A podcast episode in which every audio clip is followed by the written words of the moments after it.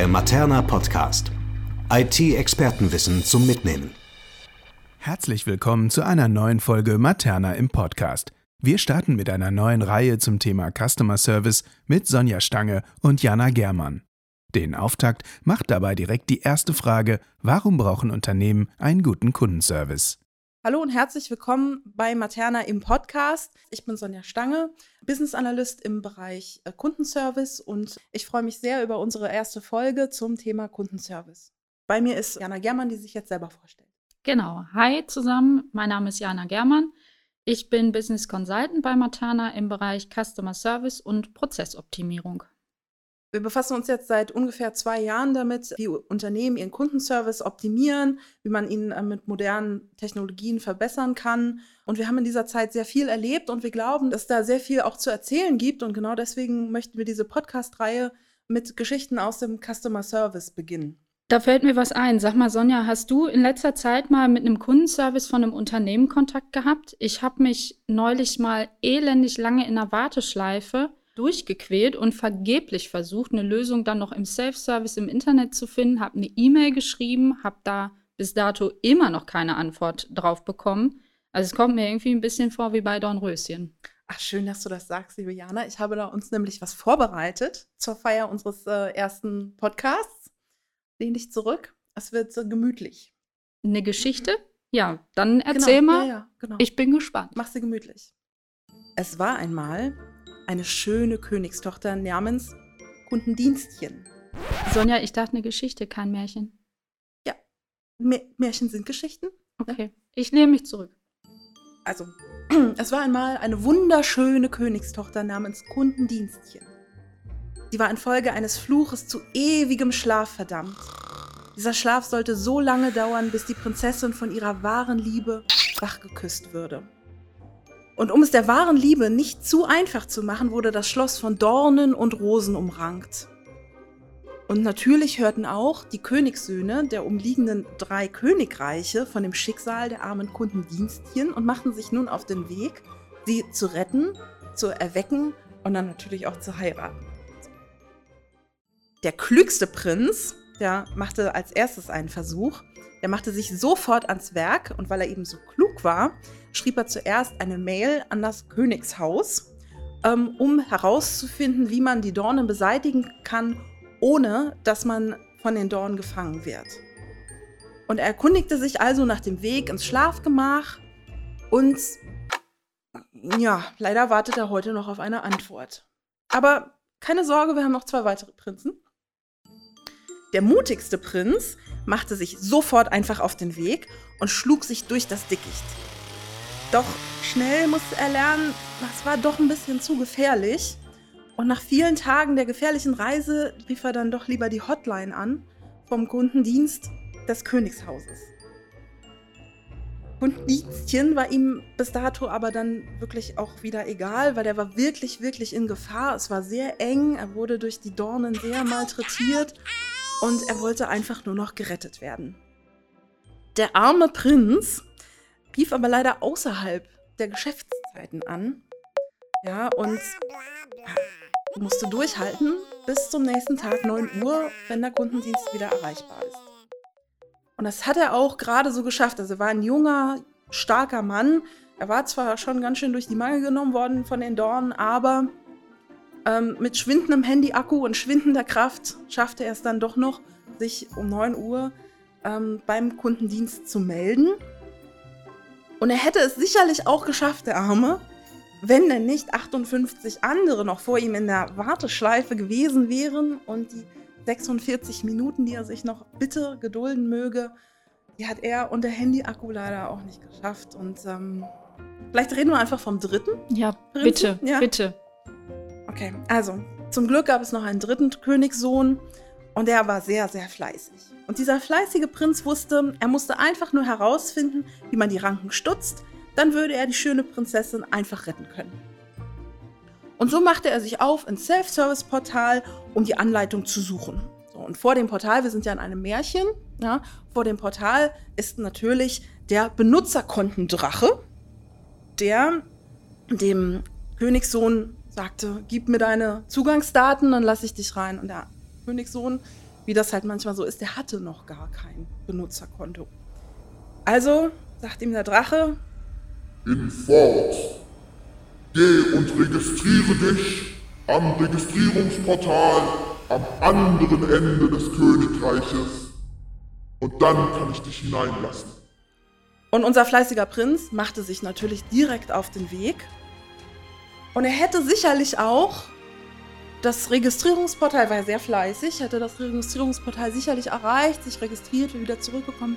Nur leider ist auf dem Weg zwischen diesem Registrierungsportal und dem Self-Service-Portal leider ein sehr, sehr hoher Turm mit einer wunderschönen anderen Königstochter mit wunderbar langem Haar. Das glänzt ganz gülden in der Sonne. Hi. Und da ist er hochgeklettert und hat sich in dieses andere, an diese andere Königstochter verliebt und hat leider unser Kundendienstchen vergessen. Ach Mensch. Ja, und wenn sie nicht gestorben ist, dann äh, schläft die Arme immer noch heute. Ach Sonja, das ist aber ein trauriges Märchen. Was soll ich machen? Also manchmal ist die Situation im Kundendienst wirklich ein bisschen traurig. Ja, aber im Endeffekt hast du es ja ganz gut beschrieben, ne, mit deinem Märchen. Also Kundendienst, wenn wir mal sagen, dass das der Kundendienst von früher war und wahrscheinlich teilweise auch leider noch ist, Mhm. wenn man das so ein bisschen übereinander legt, was ich gerade geschildert habe und du mit deinem Märchen, ist das gar nicht so weit hergeholt, ne? Ja, und das, also das war früher, also früher, oft ist es heute immer noch so, dass wir eine Bindung an Servicezeiten haben, die ganz, ganz strikt sind. Ähm, dass Self-Service vielleicht existiert, vielleicht müssen wir das auch noch mal ganz kurz äh, definieren, was wir eigentlich unter Self-Service verstehen, aber dass es sehr reglementiert ist. Und mit Self-Service meinen wir also jegliche Materialien, die ein Kunde eigentlich zur Verfügung hat, um sich selbst zu helfen. Denn erfahrungsgemäß ist es ja durchaus so, dass wir als Kunden eher dem fleißigen Prinz entsprechen und wir möchten gar nicht großartig Zeit vom Kundendienst in Anspruch nehmen und weil es ja auch unsere eigene Zeit kostet, sondern für die meisten Kunden ist die Situation ja so, dass die sich denken, ich schaue das mal schnell, ich gebe das in eine Suchmaschine ein, ich gucke im Portal, ich will so schnell wie möglich eine Antwort und dann helfe ich mir schon selbst, wenn man sich selber helfen kann. Nur wenn die Materialien nicht zur Verfügung stehen oder man noch sich hier registrieren muss und dann da das noch suchen und da noch finden, dann greift man halt doch schnell mal zum Telefon. Und dann ist noch mal die Frage, erreicht man da eigentlich jemanden? Oder bei einer E-Mail bekommt man eigentlich eine E-Mail zurück? Und an der Stelle steht und fällt natürlich die Qualität von gutem beziehungsweise nicht so gutem Service. Daher, was meinst du? Also was brauchen wir eigentlich alles so an Zutaten, um einen guten Service aufzubauen? Mm, Also, wenn wir es in Zutaten aufteilen wollen, definitiv einen Self-Service. Also, ich muss, so wie du es gerade erklärt hast, ich muss die entsprechenden Materialien meinen Kunden zur Verfügung stellen. Am besten, oder sagen wir mal im Best Case auf Neudeutsch, habe ich keine Registrierung, so wie der arme Prinz nochmal zum Portal zurückgehen musste. Wenn ich das nämlich habe, suche ich in einer Suchmaschine, um nochmal zu ergänzen, was du gerade gesagt hast, und lande vielleicht in irgendeiner Community, die überhaupt nicht von dem Unternehmen gepflegt wird. Habe also Mhm. Haftungsprobleme, wenn ich da selber etwas versuche zu lösen.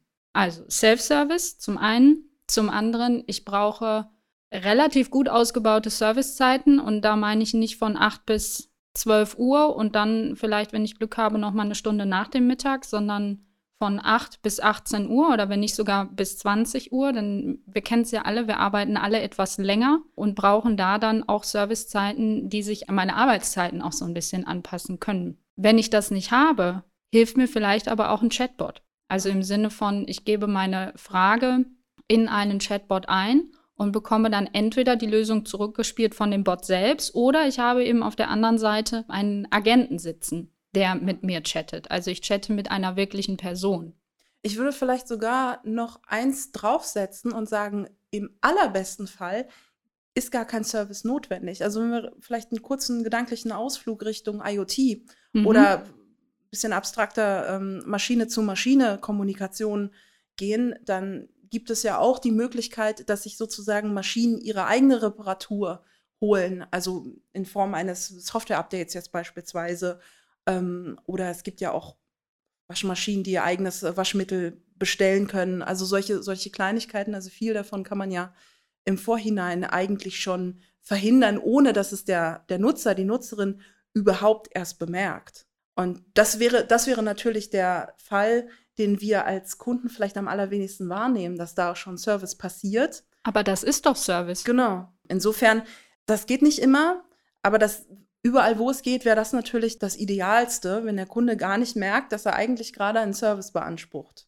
Absolut. Und was ich finde ich auch sehr, sehr wichtig finde, ist die Tatsache, dass man den Kunden in den Mittelpunkt stellt Mhm. und nicht das Produkt. Mhm. Natürlich ist das Produkt dann das, was kaputt gegangen ist oder was den Service im Endeffekt benötigt, aber der Kunde ist derjenige, der es kommunizieren muss. Mhm. Und von ihm aus muss gedacht werden, was wünscht sich der Kunde an Service, damit es exzellent wird. Also, was man auch oft hat, sind Materialien, Bedienungsanleitungen oder vielleicht solche Self-Service-Dokumente, wo man äh, erklärt bekommt, wie man sich selber helfen kann. Und die sind oft technisch sehr gut ausgereift beschrieben. Aber was vergessen wird, ist, dass es ja einen Rezipienten gibt und der ist nicht technisch ausgebildet. Also ich bin keine Person, die ihre Waschmaschine einfach selber reparieren kann. So, und damit kann ich natürlich auch eine Anleitung zum selber reparieren, wenn die auf, äh, in dieser technischen Sprache verfasst ist, ähm, auch gar nicht ausreichend verstehen. Ja? Also das jetzt, Masch Waschmaschine ist natürlich nur ein Beispiel dafür, dass wir, wenn wir den Kunden in den Mittelpunkt stellen, dabei nicht nur an Servicezeiten denken dürfen, sondern wir müssen uns auch überlegen, welche Materialien stellen wir eigentlich wem zur Verfügung und dieses wem, da müssen wir uns halt überlegen, welche Sprache sprechen diese Leute, damit die damit was anfangen können. Weil sonst schließt sich wieder der Kreis und die Kunden, die Kundinnen müssen sich doch wieder per Telefon, per Mail irgendwie melden.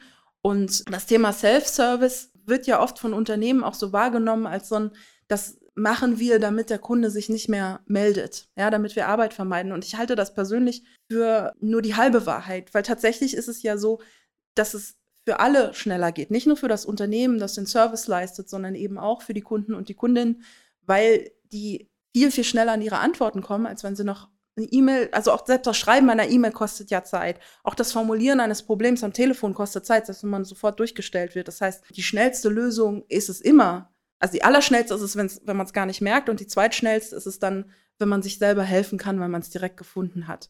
Und erst dann sollte eigentlich diese Kommunikation mit Mitarbeitern, Mitarbeiterinnen eines ähm, Herstellers, eines Unternehmens überhaupt erst erfolgen müssen. Richtig, wenn ich mir nicht selber helfen kann, weil es ein Problem ist, was vielleicht durch einen Techniker oder eine Technikerin gelöst werden muss oder weil ich vielleicht auch, ich kann ja auch nicht als Unternehmen für jedes Problem direkt eine Lösung parat Mhm. haben, weil das Problem vielleicht auch vorher noch nicht aufgetreten ist. Also habe ich die Lösung nicht. Dann muss es auch für Callcenter-Agenten und Agentinnen entsprechend anders aufbereitet sein als für, für den Kunden selbst. Ja. Das heißt, ich brauche das, was du gerade gesagt hast, ich brauche es in der Sprache des Kunden oder der Kundin. Heißt aber auch, Kundin und Kunde ist dann auch Mitarbeiter des Unternehmens, es ist der Endkunde und es ist vielleicht auch ein Händler, Mhm. der auch nochmal eine völlig andere Sprache spricht. Klar. Werkstätten sind da auch oft mit involviert, Richtig. also je nachdem, welche Produkte man hat. Was ich auch immer wieder betone, was ich ganz wichtig finde, ist, dass ein Service auch ein gewisses Tempo hat. Also wenn ich mich denn dann tatsächlich melde, es ist natürlich klar, nicht die erste Person, mit der ich spreche, kann mir notwendigerweise sofort helfen und das ist auch in Ordnung.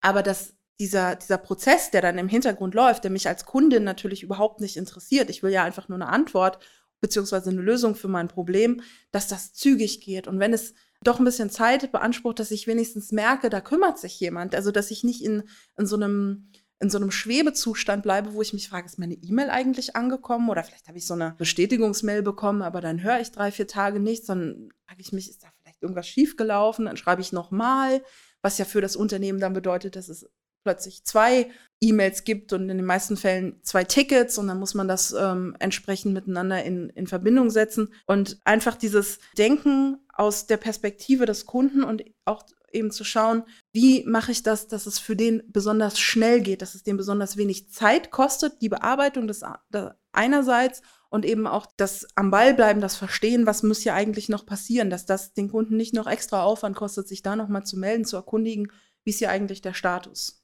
Und gleichzeitig aber auch die Hilfsbereitschaft, die ich dadurch als Unternehmen Ja. signalisiere. Also wenn ich eine, eine Mail oder über ein Kontaktformular an ein Unternehmen herantrete, das hatte ich eben auch noch mal vor kurzem. Ich habe zum einen diese Bestätigungsmail bekommen. Ich habe aber auch, weil ich ein paar Tage nichts von ihnen gehört habe, ich glaube, es waren zwei, habe ich noch mal eine Nachricht bekommen. liebe Frau Germann, wir kümmern uns um Ihr Anliegen, es dauert aber noch einen Moment, wir haben Sie nicht vergessen. Und das signalisiert mir als Kunden natürlich oder als Kundin natürlich, ich bin nicht vergessen, mir wird geholfen und ich bin nicht einfach nur eine Nummer, weil ich halt auch psychologisch sehr wertvoll, ich werde direkt mit Namen angeschrieben, ja. sondern nicht nur Hallo lieber Kunde, Hallo liebe Kundin. Wobei, also kleine Anekdote aus meinem eigenen, aus meiner eigenen Erfahrung, also das kann auch wirklich absurde Züge ähm, annehmen. Ich hatte tatsächlich vor ein paar Monaten mir was bestellt und wollte das zurückschicken, weil es kaputt war, es ist kaputt angekommen. Und ähm, hatte dann mich eben über äh, E-Mail da gemeldet und habe auch die Nachricht bekommen. Ich habe, glaube ich, sechs Wochen lang einmal die Woche die Nachricht bekommen. Es dauert noch, es dauert noch. Und dann nach sechs Wochen kam nicht, okay, es geht jetzt los, sondern ist Ihr Problem eigentlich noch akut? Wo ich dachte, also es ist natürlich nachvollziehbar, dass sich die Firma fragt, nach sechs Wochen noch, vielleicht hat sich Frau Stange ihr Problem inzwischen selber gelöst, aber ich persönlich habe das wirklich als ein bisschen frech wahrgenommen, ehrlich gesagt, mir diese Frage zu stellen. Insofern, also diese, dieses Ganze, sich so fühlen, als würde sich jemand kümmern, das ist natürlich das Allerwichtigste für den Kunden. Und ich glaube auch für die äh, Service-Mitarbeiter, weil das sind ja Persönlichkeitstypen im Service, die wollen guten Service, gute Dienstleister sein, die wollen helfen. Und denen macht nämlich die eigene Arbeit auch so viel mehr Spaß, wenn sie wissen, sie können effektiv helfen.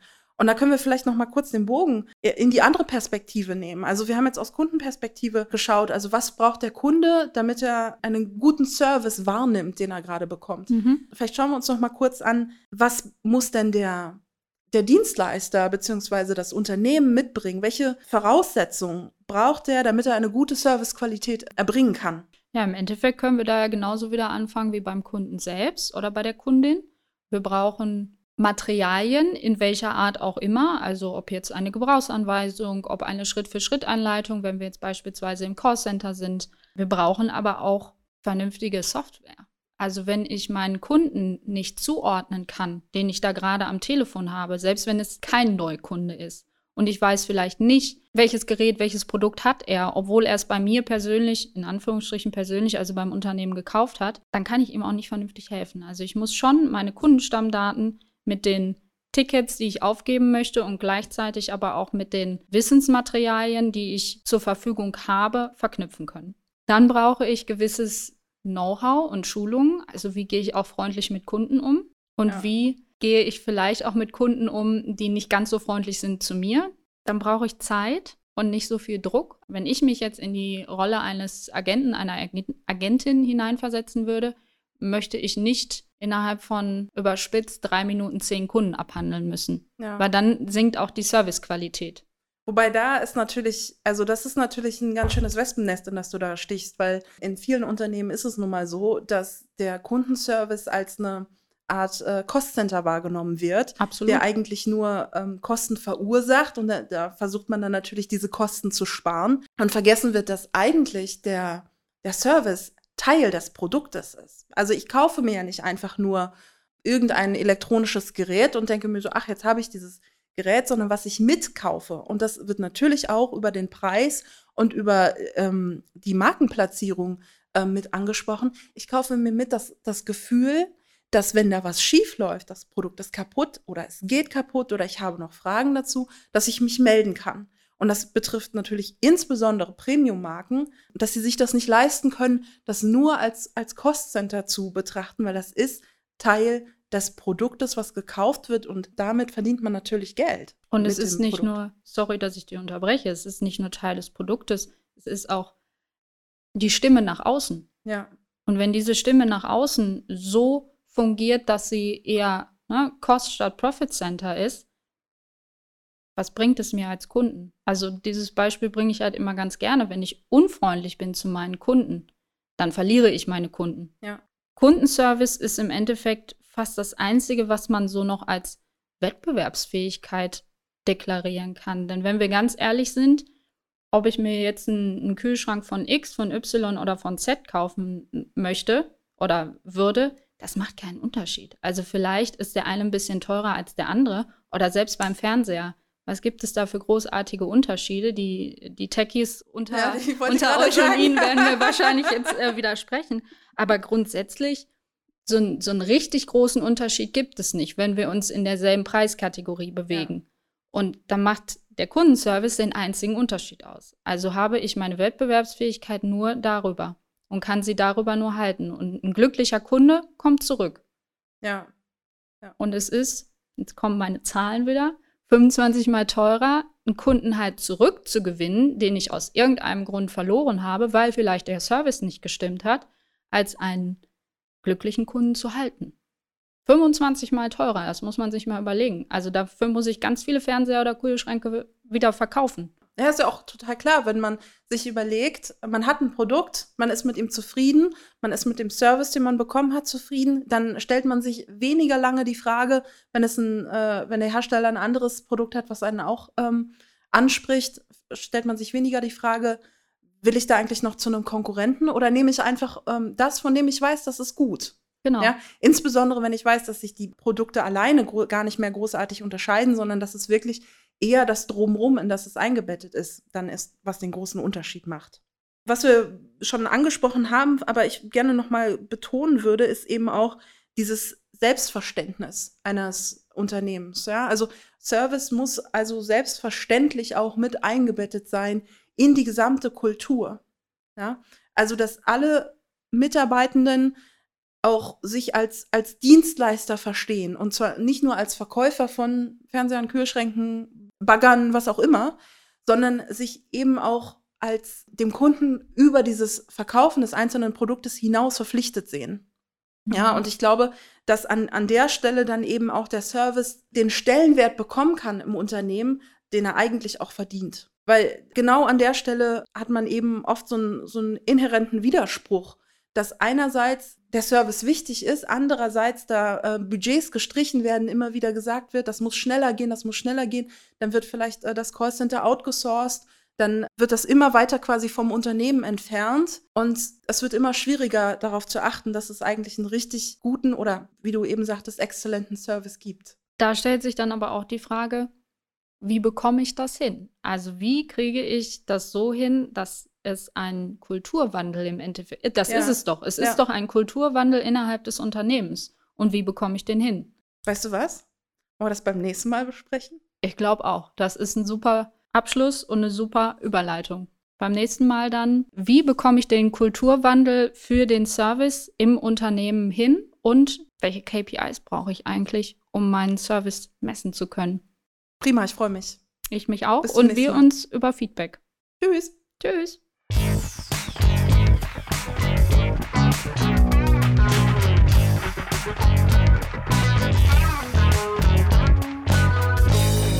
Mehr Infos unter www.materna.de